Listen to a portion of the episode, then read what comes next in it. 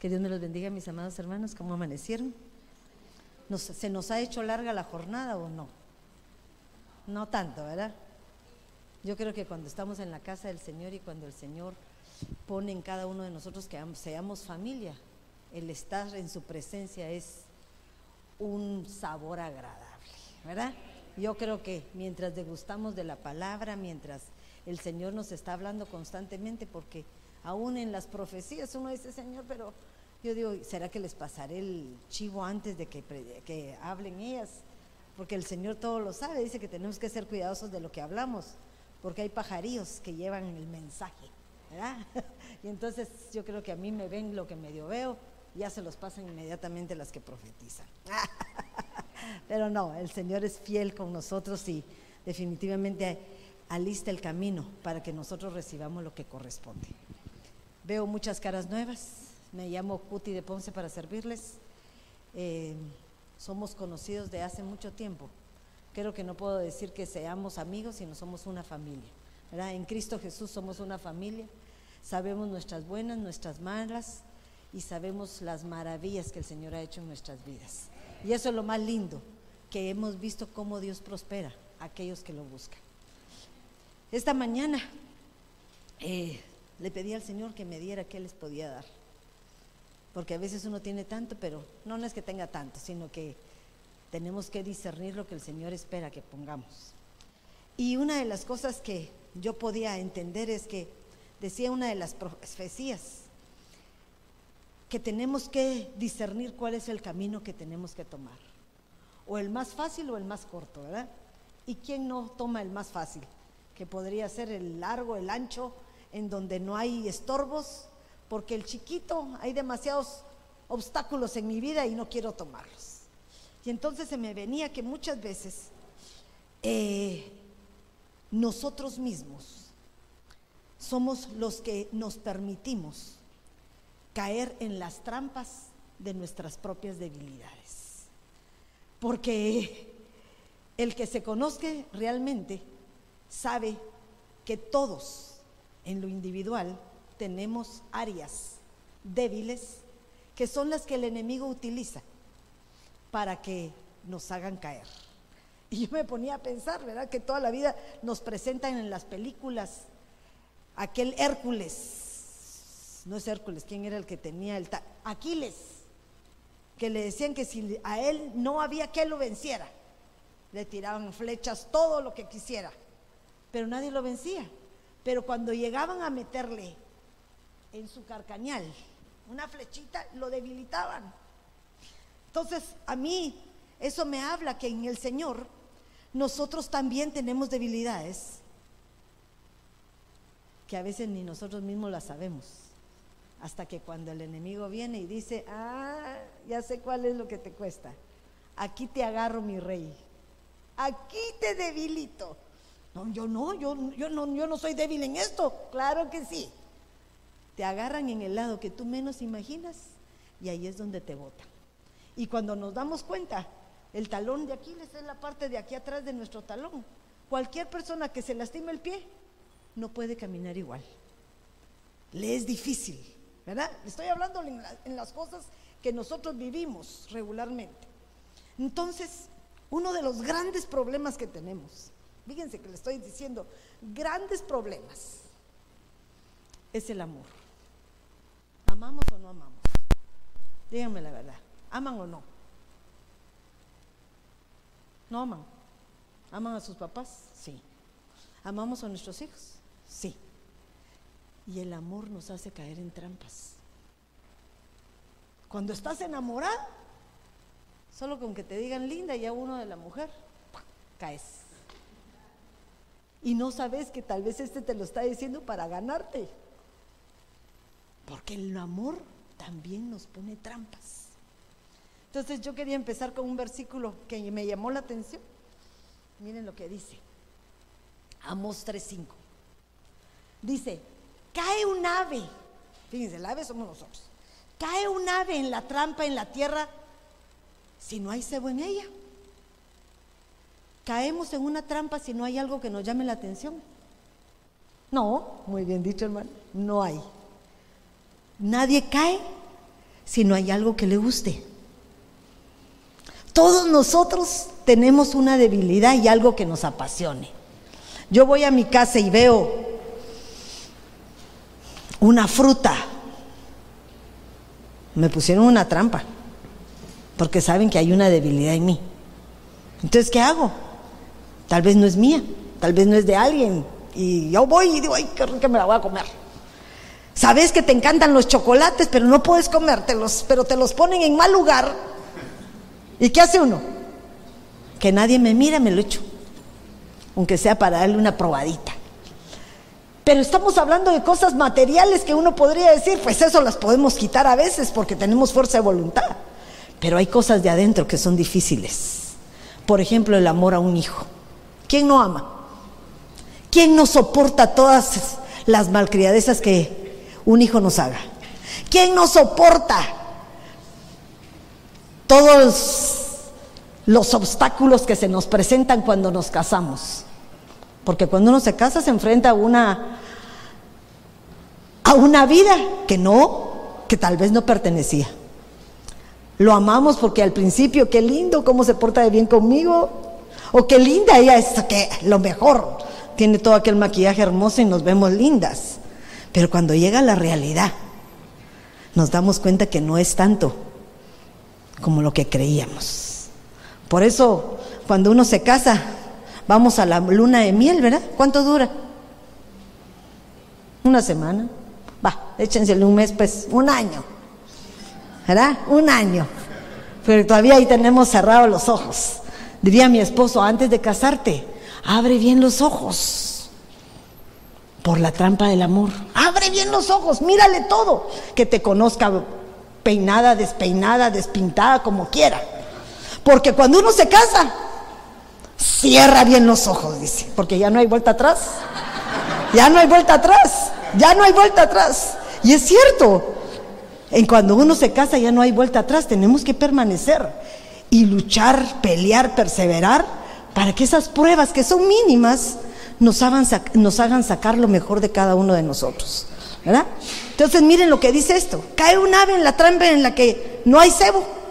Se, se levanta la trampa del suelo si no ha atrapado algo. No. Me gusta la otra versión de la PDT que dice, si un ave cae en una trampa en el suelo, no es porque le hayan puesto una carnada, no. La trampa solo se cierra cuando el, ave cae.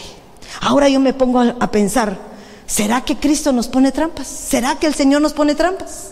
¿Quién te pone trampas? Ah, ¿y cómo te va a poner trampas si no sabe qué es lo que más te gusta? Él sabe todas tus debilidades.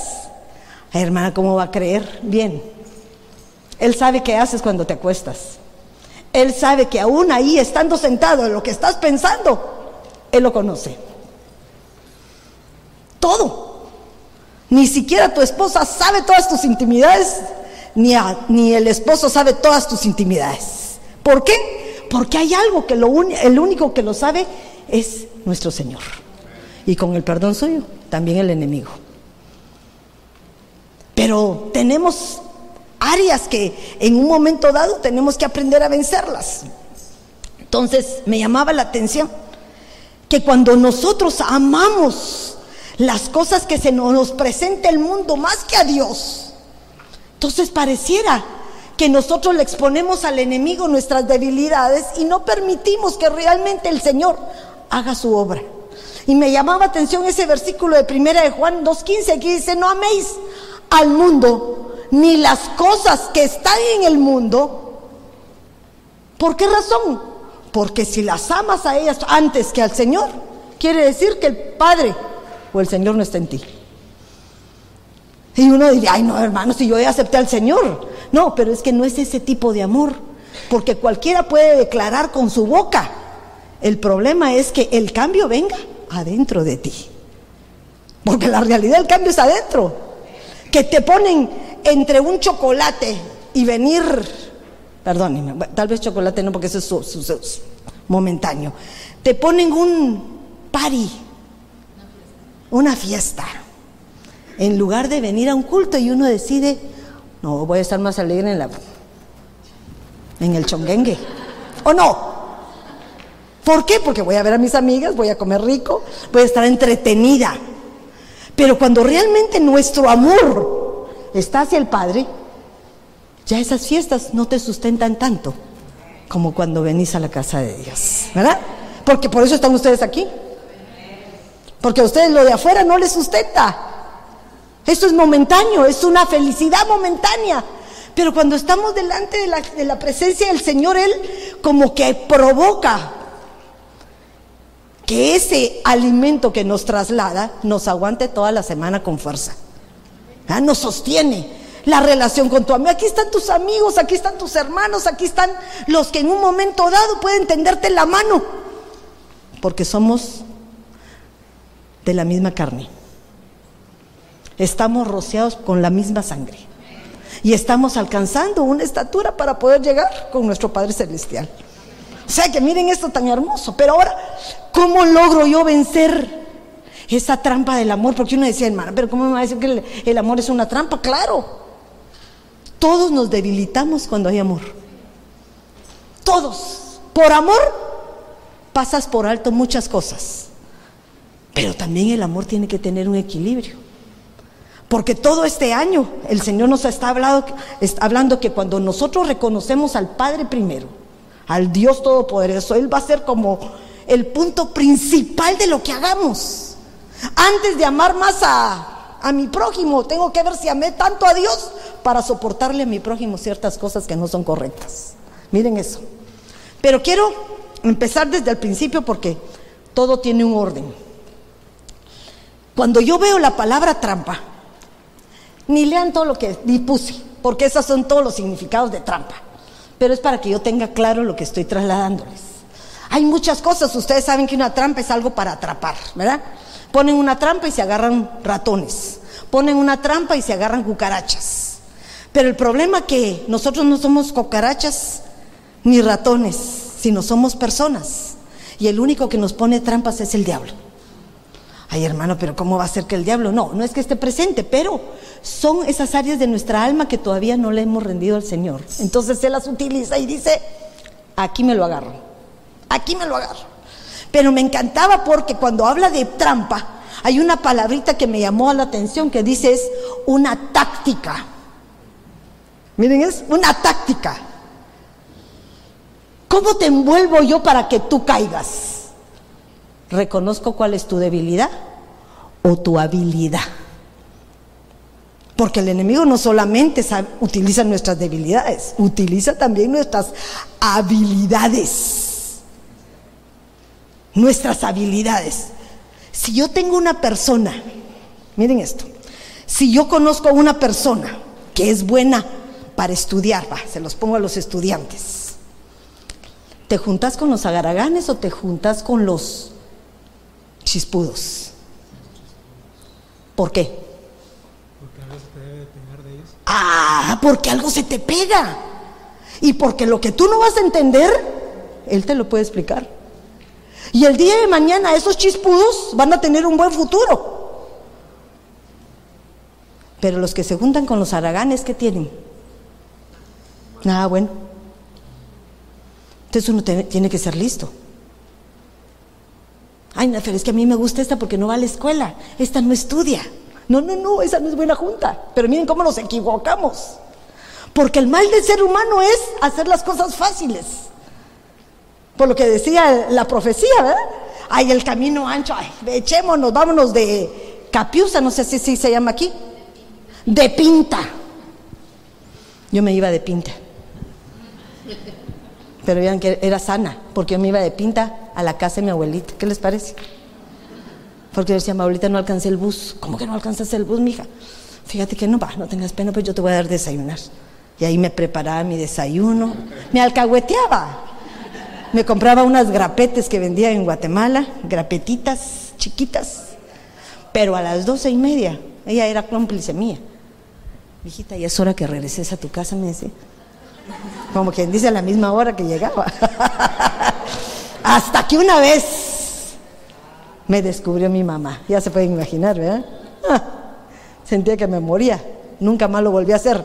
Pero les estoy hablando de cuarto, sin quinto grado.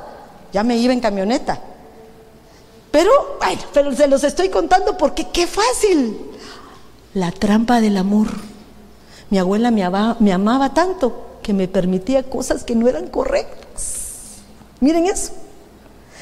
Y díganme ustedes ahora que ya son abuelas, no son consentidoras. ¿Cómo agarramos a los patojos grandotes? Exigíamos, pero ahora ellos, lo que quieran. No seas grosero, mi hijo, ¿por qué le estás haciendo esto al niño? Mamá, pero si así me hacías tú, no, no, pero eso es diferente. La trampa de la...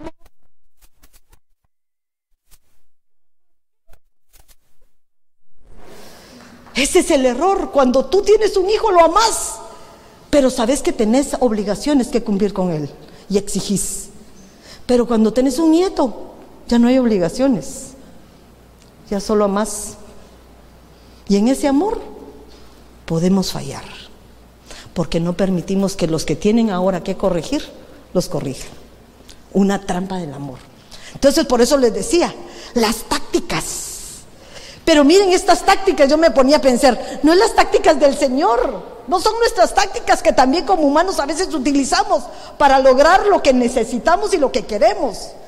Ahorita les estoy hablando de alguien que es más poderoso, que tú no lo miras, pero está pendiente de lo que tú haces y cuáles son tus debilidades, es el enemigo. Y entonces, ¿qué utiliza el enemigo para poder atraparnos? Miren eso, el cebo. No queso, porque no somos ratones. ¿Verdad? No utiliza pegamento como aquellos pegamentos de ratas que las pobres ratitas se quedan vivas, todas pegosteadas. O miel o todo aquello que le gusta a un animal. El enemigo sabe que te gusta. Y eso es lo que pone en su trampa. Y les pongo el amor porque el amor es una trampa. Hay matrimonios, esto no es aquí, estoy hablando de que están unidos por trampas. Hay hijos que están unidos por trampas. Y uno no te das cuenta que el mundo no es así. El Señor quiere darnos libertad. Pero una libertad porque sabemos en quién confiamos y la obra maravillosa que Él puede hacer en cada uno de nosotros. Fíjense, el cebo dice que es el estímulo que aumenta la intensidad de un sentimiento. ¿Qué les parece? el estímulo. ¿Le has dicho a alguna tu jovencita que no se enamore de alguien? O jóvenes mayores como yo. ¿No te decía tu mamá, ese no te conviene? ¿Y qué hacías? Ahí vas. Ahí vas porque hay un estímulo que aumenta la intensidad de tus sentimientos y te hace caer en algo que no conoces. Una joven no conoce, está empezando a desarrollarse y lo primero que quiere es lo que todo el mundo hace, enamorarse. Y el joven se le están alterando sus hormonas, como burbujitas. Y entonces, ¿qué necesita una chica a quien decirle que guapa, qué linda, dame la mano? Yo les decía allá en, en los Estados Unidos, en Los Ángeles, les digo a las patojas, sean cuidadosas. Los patojos no solo les dicen que qué lindas, los patojos si ustedes les dan vía, ellos avanzan. Primero te dicen palabras bonitas, luego empiezan a ponerte la mano en el hombro. me está dando un abrazo, hermana, ¿qué tiene? Ya vamos caminando. Y luego empezamos a manejar la mano y puntos suspensivos. ¿Para dónde continuamos? Todo eso son estímulos que nos alertan aquellas áreas de nuestro cuerpo que son sentimientos y pasiones, que cuando sentimos caemos por una trampa del amor. Ya los viejos no caemos, pero a veces también. Pero los jóvenes estamos en proceso de por eso tienen a los papás, tienen a las abuelitas, estamos como, dirían en mi país, ojo al Cristo. ¿Ah? ¿Qué estás haciendo? ¿Dónde estás? ¿Qué está? No. Hay una edad que tenemos que estar controlando. Pero hay una edad también que ya aprendieron. Yo no puedo ser responsable de mi hija de 25 años, porque ella es una mujer. Ya le enseñé, lo que le enseñé ya está, debe estar bien cimentado. Y si no aprendió, pues se va a tropezar. ¿Qué puedes hacer? Absolutamente nada. Pero miren esto. Ahora miren lo siguiente. ¿Cuál es el objetivo del enemigo? Que es un ladrón, un cazador, alguien que lo que quiere es destruirte. Dice Juan 10:10. 10, el ladrón solo viene, el ladrón está hablando del enemigo, solo viene a robar, a matar y a destruir. A eso viene el enemigo en tu vida. Y lo que utiliza es tu debilidad. Y muchas veces nuestra debilidad es el amor. Amamos tanto que no vemos. Cuando veo yo las noticias de, en nuestros países, ¿verdad? De aquellas mujeres que están haciendo huelga por los hijos que están encarcelados. No sé si los han visto. Están mis hijos ahí, se están quemando, los están haciendo, pobrecito. Pues están presos. Es cierto que uno de madre los ama, pero a veces están pagando una condena por sus actos. Quieren demandar al Estado, quieren demandar a los presidiarios, quieren mandar a todos. Por ejemplo, miren a Bukele. ¿Se acuerdan? ¿Saben quién es Bukele, verdad? Sí. El presidente más famoso del mundo en este momento. ¿Verdad? Pero miren lo que ha hecho. Metió a todos los eh, tatuados adentro. Y tal vez hay buenos, pero entre todos esos buenos hay un momento que tenemos que ser cuidadosos porque entre los buenos, otros por seguir a los malos se tatuaron. Entonces, justos pagan por pecadores. Tristemente, ¿verdad? Porque así es. Pero las mamás que ven en ellos, que son buenos. ¿O será que tienen tanta culpa que no pueden ver que ese es el resultado de lo que ellas hicieron? Perdónenme que les esté hablando familiar, pero estamos en una época que tenemos que ser cuidadosos. ¿Cómo exponemos nuestro amor? Porque el amor tiene que ser veraz, puro, fuerte, pero también claro en lo que estamos haciendo, porque si no nos podemos equivocar. Esa siembra que estamos haciendo hoy en los nuestros es el resultado de lo que vamos a tener el día de mañana. Entonces, miren este, el objetivo del enemigo es robar, matar y destruir. ¿Por qué quiere destruir y matar? Porque el Señor lo que nos quiere dar es de vida y vida en abundancia. Entonces, ¿cuál es nuestro trabajo? Tenemos un trabajo en el Señor y ese trabajo está en diferente en este versículo. Miren lo que dice Primera de Pedro 5:7 echando toda vuestra ansiedad sobre quién? Sobre el Señor. La ansiedad es aquello que en nuestros momentos nos hacen hacer cosas que no deberíamos de hacer. Hasta para comer. En la noche llegas y que tenés hambre, pero si ya comiste a las seis, a las siete, y es lo justo, domina tu cuerpo. Pero en la noche queremos un panito. Algo, el, último dulcito de la noche, dice uno, ¿verdad? ¿Qué, es un panito con mantequilla? No, un chip. Algo. ¿Por qué? Si ya no es hora. Lo que comas en la noche va a tener un problema en todo tu metabolismo. Pero miren, echando toda vuestra ansiedad sobre Él, porque Él tiene cuidado de nosotros. La ansiedad quiere decir, Señor, dame la fuerza, dame el poder para que yo pueda permanecer con la boca cerrada. Porque es un momento en donde el Señor actúa en cada uno de nosotros. Y sigues, sed de espíritu sobrio. Estás alerta. Ahora miren, el alerta es aquel que está bien despierto. Y uno me decía, hermana, pero si ahorita estoy despierto, no, pero hay veces que nos dormimos pensando en otras cosas, en otras preocupaciones, y se nos olvida lo que es más importante. Se nos olvida. Estoy despierto físicamente, pero dormido en nuestra alma. El hijo pródigo no estaba como dormido, porque volvió en sí, dice. ¿Qué era lo que él quería? Ahí tenía, debe haber sido joven y dijo, ahorita quiero irme al mundo. a disfrutar todo este dinero que tiene mi papá, a echarme a todas las chicas habidas y por haber y a gozarme de la vida. Estaba dormido. Pero cuando recobró, cuando recobró y volvió en sí, se dio cuenta de su grave error. ¿Y cuántos de nosotros a través del tiempo nos damos cuenta de los grandes errores que hemos cometido? Porque cuando tú ya cometiste el error ya no puedes regresar atrás. Perdónenme, no se puede. Se puede volver a sembrar para poder recuperar algo, pero cambiar lo que está vivido no se puede. Vuestro adversario, el diablo, anda al acecho como león rugiente, buscando a quien devorar. Pero ¿qué nos dice el Señor para nosotros? Resistidle. Resistidle firme en la fe. Porque nosotros tenemos una promesa.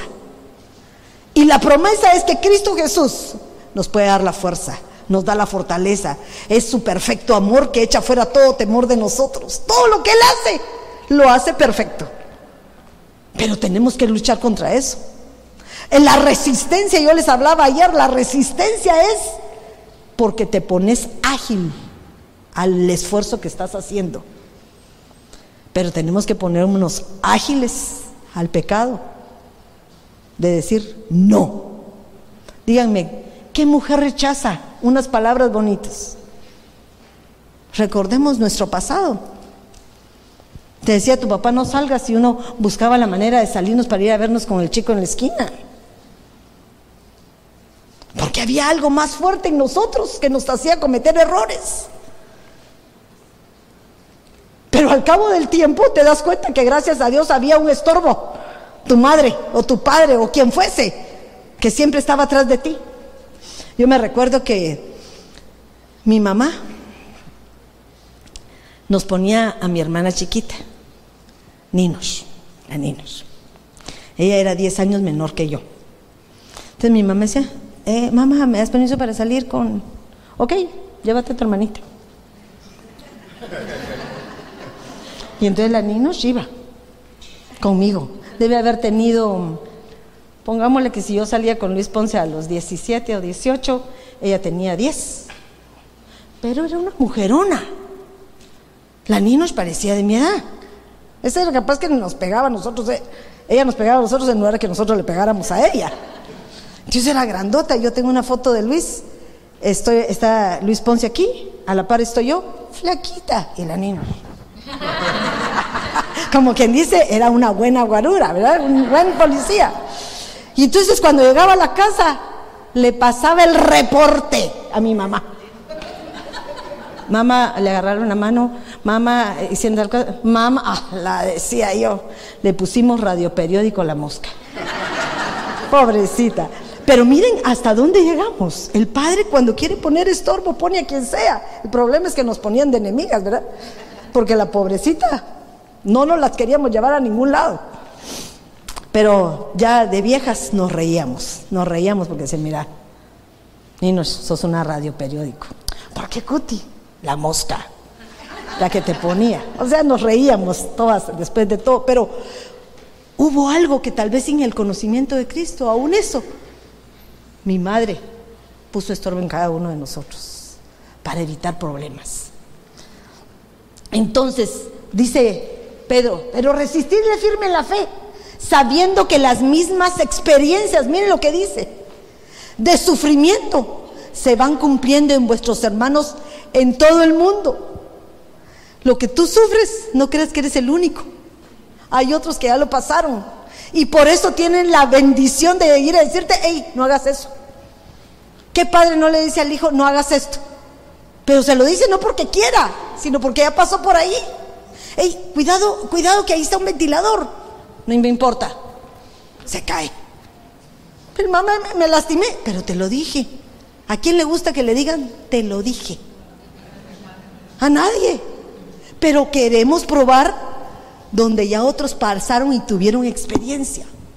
Entonces sigue diciendo aquí, y después de que haya sufrido un poco de tiempo, el Dios de toda gracia, que os llamó a gloria eterna de, de Cristo, Él mismo os perfeccionará, miren esto, os perfeccionará, os afirmará, fortalecerá y te establecerá. O sea que no es de primas a primeras, es un proceso. Pero para eso tienes que aprender a ser de un espíritu sobrio, resistirle firmemente en la fe, para que el después de haber pasado determinadas pruebas, porque esa es una prueba para ti, una prueba que te hace jalar todos tus deseos, todos tus instintos, porque vivimos bajo instintos. Hermanos amados, no vayan a creer que nacimos sin sentimientos y sin sensaciones, todos nacimos con sensaciones. Pero en el Señor o en la vida hay que aprender a reprimir determinadas cosas. Y más cuando conocemos a un Dios vivo que puede hacer la obra perfecta. Pero nosotros estamos llevando un proceso y ese proceso es el que tenemos que alcanzar. ¿Cómo vas a alcanzarlo? Él mismo, el Dios de ahí arriba, ese Dios poderoso, va a empezar a perfeccionarte en tus debilidades. Pero luego dice, te afirmará. Ya logré vencer esto, ahora te afirmo. Afirmar quiere decir te pongo buenas raíces para que por, no por cualquier cosa te mueva. Y siguiente dice, te fortalecerá. ¿Qué haces tú cuando siembras una plantita? Empieza a echar raíces, se fortalece, pero eh, le das, lo pones en la luz, le echas su agüita. Nosotros nos alimentamos constantemente de la palabra y entonces ¿qué hace él? Te establece. Ya no, ya no eres aquellos que te dejan llevar por vientos diferentes. Ya sabes qué es lo que quieres. ¿Qué es lo que quieres? Ya no hay tanto amor a nosotros mismos que querramos tener todo. Y como ya nadie me habla, entonces no voy a la iglesia. No, tú vienes por el Señor.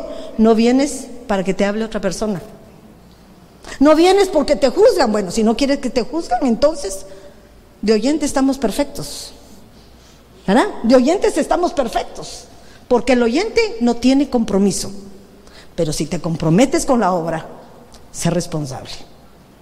Sé responsable. Entonces, el tiempo, Luisito, perdóname.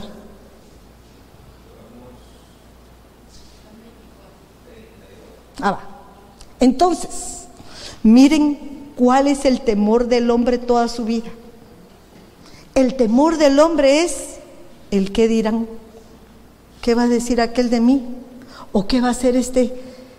¿Por qué nos estamos preocupando? ¿Por qué dicen los demás? Porque tenemos demasiado amor a nosotros mismos. Y ese amor a nosotros mismos nos destruye. Que digan los demás, no me importa. Cuando yo era jovencita, yo no sabía decir no. ¿Qué les parece?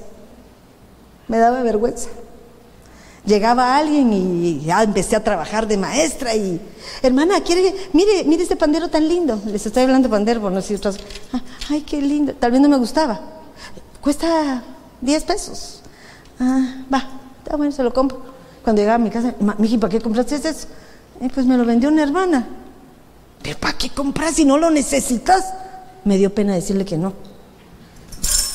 Entonces compraba tonterías que no valían la pena. Pero cuando uno va creciendo y va madurando, aprendes. ¿Verdad? Y entonces ya me llegan a ofrecer un aretito que no me gusta y yo digo, qué lindos están hermana, pero no me no son para mí. Y no es que yo no quiera, pero si algo que no te gusta, uno que dice, no. Pero el problema es que mientras tú quieres que alguien te acepte, aceptamos cualquier cosa. Cualquier cosa. Hasta cómo te han sentido en tu casa. Si en tu casa te dicen que sos fea, que no servís para nada. Cuando llega el peor de todo el mundo y te ve y te dice, qué linda estás, caes. Cuidado. Porque tienes que darte cuenta quién es el que te da el verdadero valor. No te lo da la gente, te lo da el Señor. ¿Y sabes cuál es tu valor? ¿Cuál es tu valor? La sangre de Cristo. Entonces, perdónenme, ¿cuánto valemos? Valemos suficiente. No importa cómo está el cascarón por fuera. El secreto es que seas seguro de lo que tú tienes. Ese para mí. Entonces, el temor del hombre es el que dirán, un amor a sí mismo. Mire lo que dice Proverbios 29, 25. El miedo a los hombres es una trampa. Pero el que confía en el Señor está protegido. Miren eso qué lindo. No confíes en nadie de afuera. En nadie. En la iglesia tenemos un, ¿cómo podríamos llamar? Una ordenanza, un consejo. No le prestes dinero a nadie, porque si no te haces medio de él. Pero si vas a prestárselo, piensa desde el principio que no lo vas a devolver, que no te lo van a devolver. Porque si no, por ese problema te vas de la iglesia, porque ya no quieres ver al hermano. Lo mejor es decir no. Mejor no. El miedo a los hombres es una trampa, pero el que confía en el Señor está protegido. Miren esa otra versión.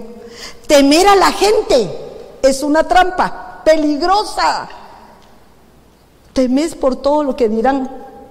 Se recordarán ustedes en el tiempo de antes quiero recordarles, o no sé si ustedes han sido cristianos, pero yo me acuerdo, que líbranos Dios si alguna mujer resultaba embarazada. ¿Qué le hacían? En la iglesia. ¿Se recuerdan? La echaban, porque era una pecadora. Pero todos aquellos que levantaron un dedo contra aquella, le pasaron la cuenta también a ellos. No podemos juzgar a otros por situaciones que en cualquier momento se nos puede presentar la prueba sobre lo mismo. Entonces tenemos que ser cuidadosos, porque siempre hacemos las cosas porque el que dirá la gente. Pero confiar en el Señor significa seguridad. Las cosas que hacemos para el servicio del Señor es porque amamos a quién? A ese Dios vivo. Y lo hacemos porque estamos seguros a quién servimos. Pero si tú vienes solo aquí para callar tu corazón, perdónenme, están equivocadas. Eso es momentáneo. El que ama genuinamente al Señor y tiene ese amor verdadero, va a prevalecer no importa qué tormenta venga, ni qué problema venga a su vida. Tenemos que ser cuidadosos por todo eso. Entonces miren esto lo que dice Santiago 4:17. El que sabe hacer lo bueno y no lo hace, por transgresión le es contado. O sea, ¿reciben ustedes palabras, mis amados hermanos? Todos, hasta yo, todos los días recibo palabra. Y hay veces que no hago lo que tengo que hacer. Entonces se me es contado como pecado. Y estoy hablándoles, por eso les puse transgresión, porque a veces el pecado ya se oye mucho más fuerte. Transgresión quiere decir que te arriesgas pasas el límite, esa es la palabra. Para que no lo sientan cantandura, sos un pecador, no, sos un transgresor. Porque pasas los límites, porque te confías. Y en el Señor no nos podemos confesar eh, confiar en eso porque conocemos de la palabra de Dios. Conocemos la palabra de Dios. El que sabe hacer lo bueno y no lo hace. A mí me encanta un, un versículo que dice, la palabra blanda aplaca la ira o apacigua la ira. Quiere decir que cuando alguien más se enoje, tú cerradita la boca, no hablas, esperas que se calme todo para que haya una respuesta correcta. ¿Lo hacemos? No, mentira. La palabra, yo una vez prediqué en una radio y puse, la, la palabra necia apacigua la ira. Y cuando salí me dice una hermana, hermana Cuti, ese es un buen rema para mí. Me dijo, ¿por qué le dije yo? Porque usted me dio en mi mero mole, me dijo. ¿Por qué le dije? Porque usted dijo la palabra necia. Se me traspasó la lengua. Pero la verdad que la blanda quiere decir te callas en el tiempo propicio. Pero ¿quién lo puede hacer? Pocos. Porque es más fácil responder a nuestra forma de actuar. Es más fácil hablar lo que no tenemos que hablar. Y ahí transgredimos. Solo les estoy hablando un versículo. ¿Y cuántos más hacemos? ¿Cuántas cosas hacemos contrarias a lo que la palabra nos exige y a lo que nosotros tenemos conocimiento? Cuando tú, empiezas a leer proverbios, por ejemplo, a veces te, cae el 20. O empiezas a, leer, a leer Santiago que te habla de la lengua. ¿Quién no habla? Nos encanta. Nos encanta estar hablando y fulanito. Es fácil que caigamos en esa transgresión. Porque la palabra nos exige una forma de comportamiento, pero que como seres humanos, que todavía hay carne en nosotros, no podemos controlar. Miren este. Este es un amor que te hace caer en trampa. El materialismo. Miren lo que dice este versículo, este me encanta. Dice, los campos de cierto hombre rico dieron mucho fruto. Los negocios que has tenido te han hecho millonario. Y pensaba entre sí, miren, ni siquiera, ni siquiera lo habló, solo lo pensó. Ni siquiera dijo, miren que les cuento que tengo, en lugar de un negocio, ahora se me multiplicaron por 20. No, no se lo contó a nadie. Hablaba dentro de sí. ¿Qué haré pues? No tengo dónde almacenar mi cosecha. Y dijo, voy a hacer esto. Voy a demoler mis graneros, edificaré otro más grande, reuniré ahí todo mi trigo y mis bienes. Y diré a mi alma, miren cómo se hablaba, y diré a mi alma, tienes muchos bienes en reserva para muchos años. ¿Cuántos hemos hecho muchos bienes para ahorrarlos en el banco? Miren eso, para ahorrarlos en el banco. Ya tenemos 65 años, 70. ¿Cuándo los vas a disfrutar? Descansa. Miren lo que dice. Descansa, come, bebe y banquetea. Esa palabra banquetea me, impresiona porque cuando antes eh, los patojos en la iglesia que no querían entrar en, la central, les decían los discípulos de la banqueta, porque toda la vida estaban en la acera. Entonces banquetea son aquellos que realmente no hacen nada, si no es todo lo contrario al Señor, banquetean. Pero miren lo que le dice el Señor, pero Dios le dijo, ah, si él solo lo había pensado dentro de sí, ni siquiera había hablado. Y el Señor le dijo, necio, esta misma noche reclaman tu alma.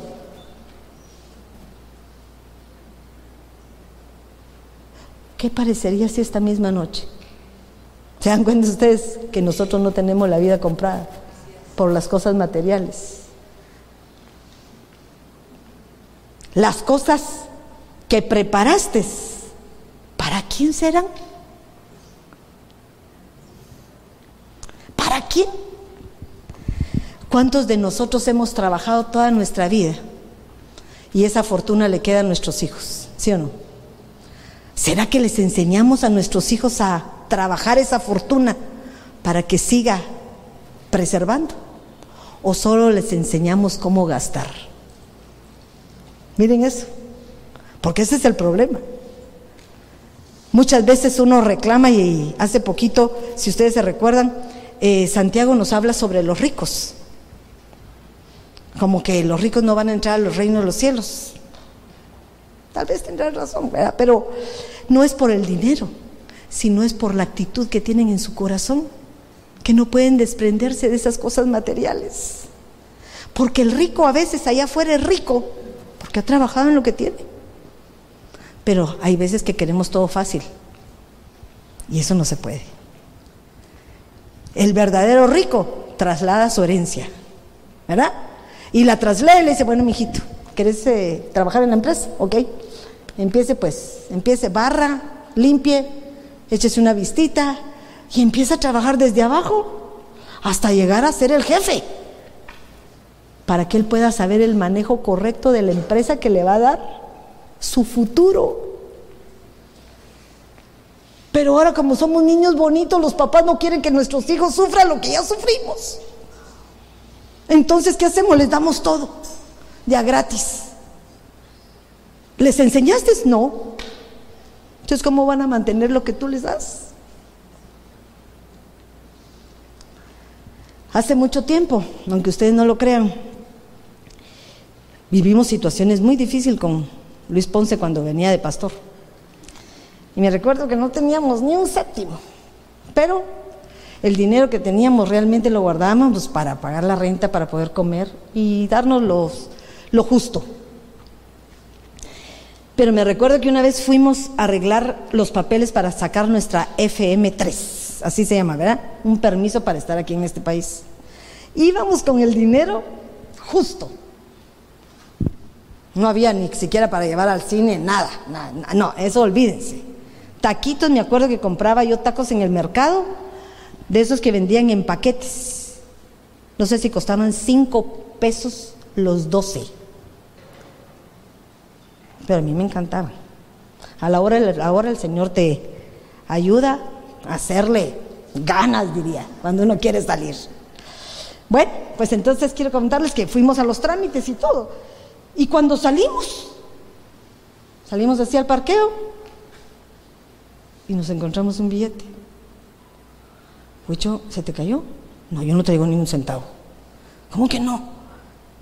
¿Y de cuánto era?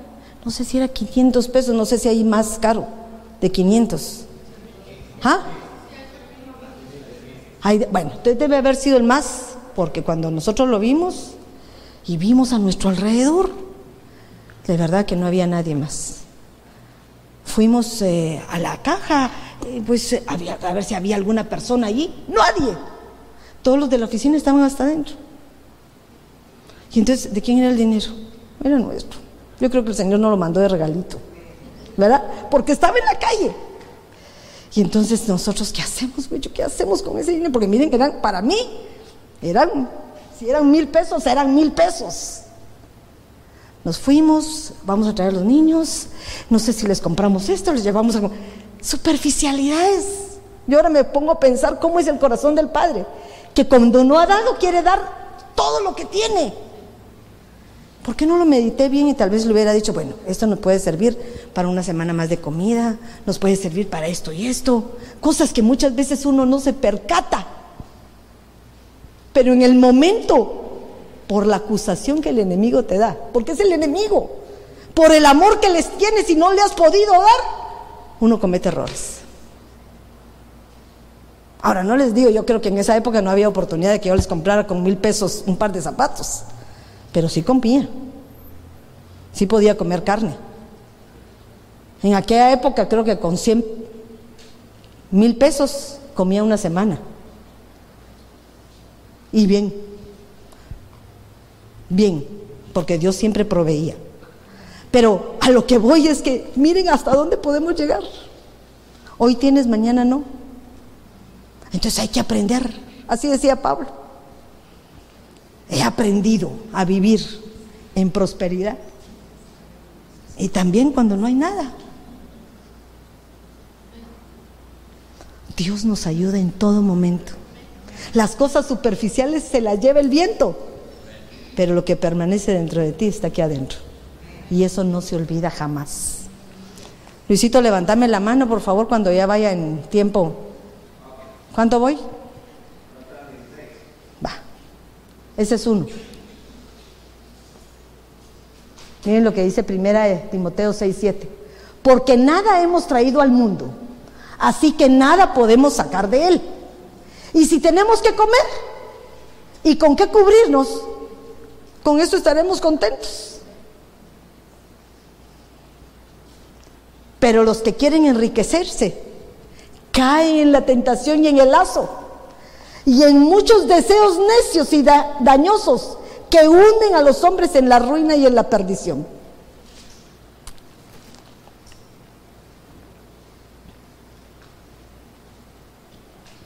Porque la raíz de todos los males es el amor al dinero, por el cual codiciándolos algunos se extraviaron de la fe y se torturaron de muchos dolores.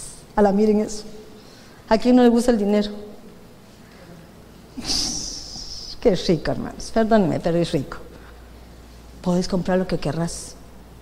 Pero cuando lo sabes valorar, te das cuenta que hay veces que tenés tanto que ya no sabes ni qué comprar. Pero cuando no tenés y Dios te provee, decís, Señor, eres maravilloso. Dios hace cosas sobrenaturales en tu vida. Y solo lo podés valorar cuando lo has pasado. Hace muchos años, muchos, muchos años, había momentos en que no tenía que comer. no teníamos. Yo le decía Luis, ¿qué vamos a hacer hoy? Mira, hasta ganas de llorar me dan. ¿Qué vamos a hacer hoy? No te preocupes, me decía. Dios nos va a proveer. Y llegaba un ángel a mi casa a llevarme la comida perfecta que yo necesitaba. Siempre lo hizo.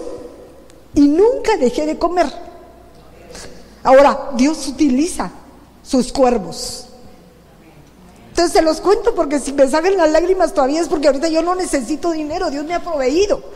Pero no me olvido de dónde me sacó. Y cuando tú no te olvidas, el Señor siempre va a resarcirte de todo lo que necesitas. Siempre, siempre. Porque muchos dirían, ay hermano, pero ¿a usted qué le hace falta? Nada. No puedo decir que me haga falta nada.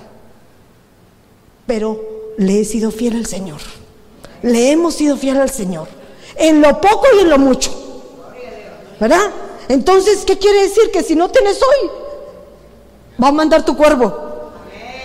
Va a mandar tu cuerpo. Y hoy recibes de alguien y mañana que tengas, te toca darle a alguien. Porque eso es una, una siembra para cosechar. Nunca dejas de hacerlo. ¿Te dieron amor? ¿Qué tienes que dar? Amor. Pero no un amor como este que te provoca trampas. Porque las trampas nos matan. ¿Creen que no lloraba yo en aquella época? Mire si todavía lloro. Lloraba. Lidia es testigo. Y Mandy también. Me desesperaba. Pero Dios hizo algo sobrenatural. De verdad, hizo algo sobrenatural. Porque en una época ya no me quería ir de aquí, ya me estaba contenta. ¿Verdad? Pero Dios tenía otros planes. Siempre puso a alguien. Entonces yo decía, ¿cómo es posible, Señor, que me permitas estar aquí? Este era mi lugar de prueba y la soporté. ¿Verdad?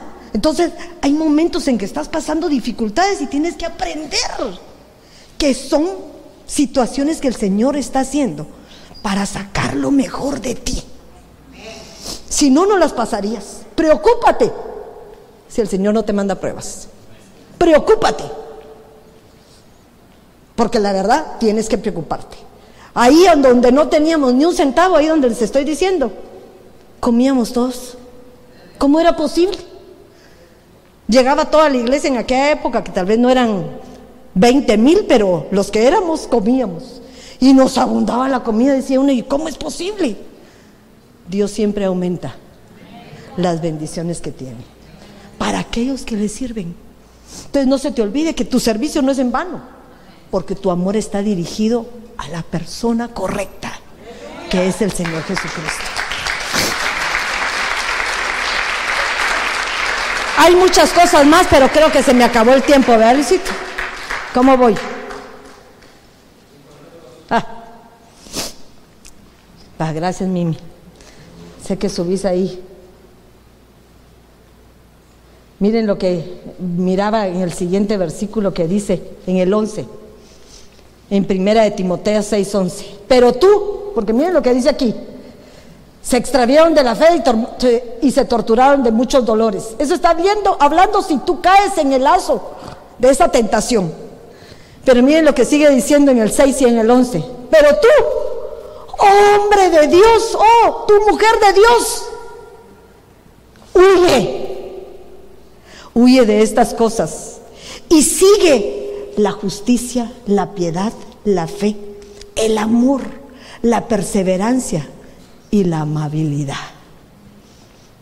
Dios siempre sella las cosas buenas que hagas, lo bueno que sembres, nadie lo va a olvidar. Nadie. Pero dirígete bien hacia dónde va tus sentimientos. Porque nuestros sentimientos nos pueden engañar. Porque hay veces que nos amamos a nosotros mismos más que las cosas que Dios ha puesto sobre tu mano. Todo lo que tienes, todo lo que eres, eres gracias a un Dios vivo. A un Dios vivo que te ha dado lo que te corresponde. Y si no te ha dado más, es porque hay algo que hace falta que pongas por obra. Porque hasta que Él nos prueba, podemos saber qué es lo necesario que tenemos que dar. Si quieres, cierras tus ojitos, levántate para despejarte de todo esta mañana, mover tus piernas y decirle, Señor,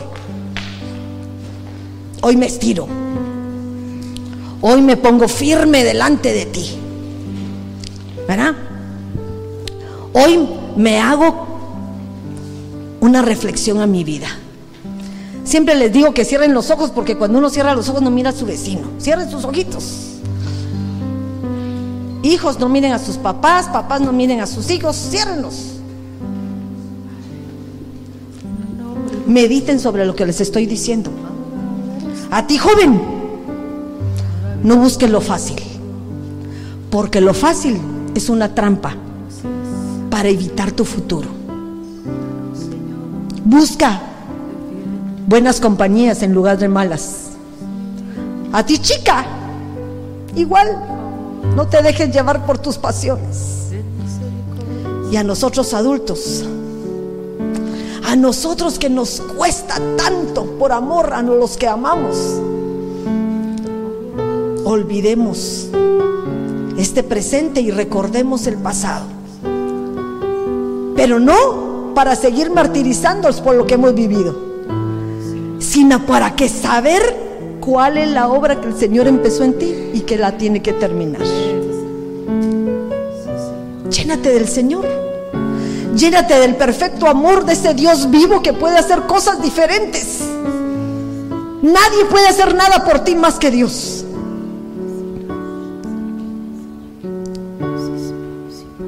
Este es el principio del mensaje.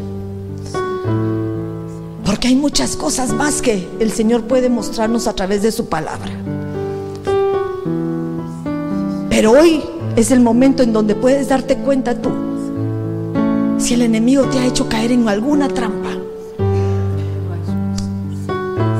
¿Cuál es el nivel de amor que tienes?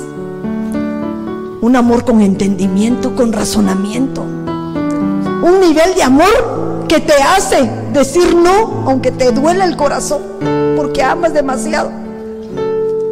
Que sabes poner tus límites, porque sabes que si no los pones puedes caer al precipicio y lastimarte. El amor no tiene por qué lastimar. El amor tiene que edificarte, el amor tiene que transformarte, el amor tiene que hacerte una persona diferente. El amor te hace valorar lo que tienes y enseñarle a los tuyos el esfuerzo que has hecho para lograrlo. Los judíos, los judíos en Deuteronomios, espero que sea ahí. El Señor les advierte y les dice, no te olvides de trasladarles esta enseñanza a tus hijos. No se te olvide desde temprano al anochecer, cuando te levantes, cuando te acuestes. Porque todo lo bueno que Dios puede dar también se puede trasladar a una siguiente generación. Pero mostrándole que no es tan fácil como cortar la hoja de un árbol, sino que hay que sembrar una semilla, hay que regarla, hay que cuidar el arbolito y a su tiempo eso va a dar el resultado perfecto. Levántale las manos al Señor y dile, Señor, Dame la sabiduría. Dame ese perfecto amor, Señor, que proviene de ti. Para que yo pueda recibir, Dios Todopoderoso, el equilibrio perfecto y no caiga, no caiga en esa trampa que el enemigo pone a causa de mis debilidades. Yo te lo suplico, Señor. Permíteme que mis ojos espirituales puedan ver más allá de lo que veo a simple vista. Te suplico, Dios Todopoderoso, que hablas mi entendimiento antes que llegue el día malo y ya no haya oportunidad. Yo te lo pido, mi Dios. Cambia mi forma de pensar. Y aun si piensas que ya ha pasado el tiempo y no has podido hacer nada, en el Señor todo tiempo es bueno. Y Él puede hacer cosas sobrenaturales para que yo pueda ejercer la obra perfecta que el Señor ha hecho en cada uno de nosotros. Padre, en el nombre de Jesús, yo vengo bendiciendo a cada uno de los que están aquí presentes. Que todo temor, todo adormitamiento, Señor, que haya pedido el enemigo poner sobre cada uno de los que estamos aquí, pueda ser arrancado y quitado, Señor. Y que ponga, Padre Santo, ese perfecto amor que proviene de ti. Y que nos dé la habilidad para poder ser transformados, para poder ser reafirmados y para poder ser establecidos en tu casa y poder llegar a tu presencia aptos delante de ti. Yo te suplico, mi Dios, te suplico, Dios Todopoderoso, que hagas esa obra perfecta. Que no quede nada fuera, no importa qué sufrimientos tenga que sufrir, qué pruebas tenga que pasar. Pero hoy a través de tu palabra, de tu conocimiento, Señor, de todo lo que tú me muestras, voy a agilizar mi mente. Me voy a poner al día. Y cuando venga esa prueba voy a saber cómo contestar cada pregunta para que sea ganado mi examen con 100. Un 100 perfecto. En donde tú puedas decirme, ha sido aprobado. Aprobado. No en mis debilidades, pero sí en la fortaleza que eres tú, Cristo Jesús.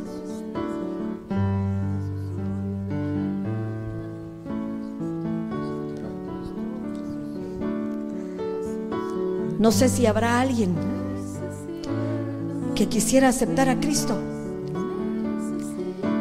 Hay veces que